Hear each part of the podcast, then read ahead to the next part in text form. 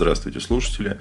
Э, сегодня достаточно небольшой получится выпуск подкаста, потому что я немного приболел.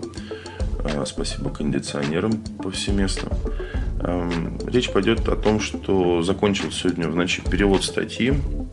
Называется она «Управление всеми вашими секретами с помощью Vault. Обзор и практические примеры».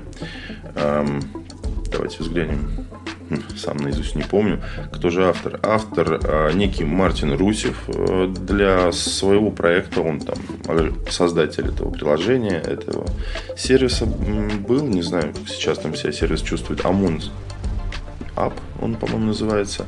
А статья в оригинале называется Managing All Your Secrets with Vault, Review and Walkthrough. В Твиттере у товарища запросил разрешение, пока он не ответил, ну, то, чтобы этот перевод был одобрен, чтобы я не нарушал его права. А пока вот в подвешенном состоянии статья можно свободно ознакомиться в публичном интернете на медиуме. Она сейчас у меня висит в профиле.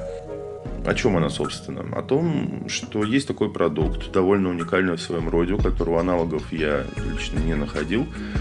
А, создается команда разработки HashiCorp. Они делают несколько очень полезных для DevOps стека и интересных проектов, а, таких как Consul, Habitat, оп, Habitat, это я перепутал.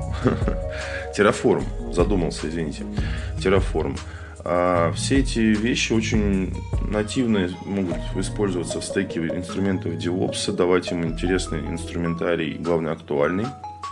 Но речь вот именно о Волте, потому что перед девопсами э, частенько встает вопрос, особенно в больших командах, неоднородных командах, о том, как всем внутри договариваться о хранении секретной информации. Ну, что такое секретная информация? Это различные credentials от учетных записей с повышенными привилегиями. Это э, ключи API различные, или API, если вам угодно. А, ну и прочая информация в таком же духе, короче, которая может быть использована в средствах автоматизации, не должна светиться в явном виде, а, чтобы это не вызывало коллизий с нормами, понятиями информационной безопасности. А, у моего знакомого вот э, ситуация следующая, что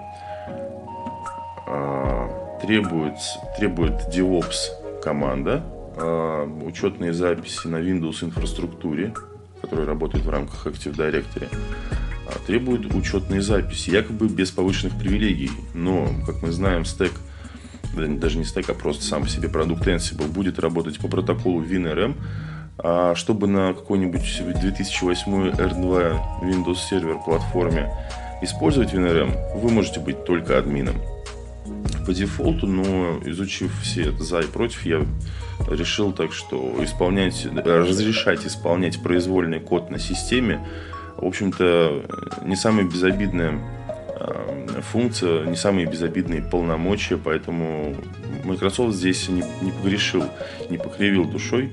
А, локальный админ действительно подходящая роль для тех, кто собирается исполнять произвольный код на рабочей станции. И учетная запись, которая имеет такие права, не может быть названо никоим образом обычным пользователем. Соответственно, как-то эти credentials нужно хранить. А, как, может быть, некоторые знают, в Jenkins, э, как в оркестраторе, при сборке проекта, при сборке джаба, вернее, э, чтобы его исполнить полностью, запустить все скрипты, тот же Ansible, э, требуется создать workspace – мы получаем уже коллекцию каких-то там, может быть, Ansible Vault зашифрованных вещей, но где-то должен храниться и безопасный ключ, которым э, все это расшифруется. И вот если ответственность за все эти узлы всего этого CI, CD, она размазана по коллективу, по нескольким командам, эм, очень-очень сложно будет отследить, э, в какой момент и через кого утекла утекли credentials, это учетные записи с административными правами, и что мы имеем? Э, потенциальную угрозу того, что э, эти учетные данные будут использованы в неблаговидных целях на любом узле инфраструктуры практически. Так вот, такой кейс долго рассматривал, но тем не менее, очень насущная проблема, если вы строите DevOps. Vault может чем-то помочь, может значительно помочь, может стать одним из элементов Э, конечного решения для вашей задачи. Обо всем этом и каким образом все это делается, речь как раз идет в той самой статье, которую я переводил, прошу ознакомиться. Пока это возможно, планирую вот эту запись выложить на Encore, а, на SoundCloud, что сделает ее автоматически доступной в подкастах для Apple, как минимум. Жду комментариев, обратной связи какой-то, вопросов, может быть, э, от тех, кто меня в реале знает, тем более жду, потому что для нас это все очень сейчас актуально. Спасибо, ребят. А, надеюсь, скоро будет еще информация для обсуждения.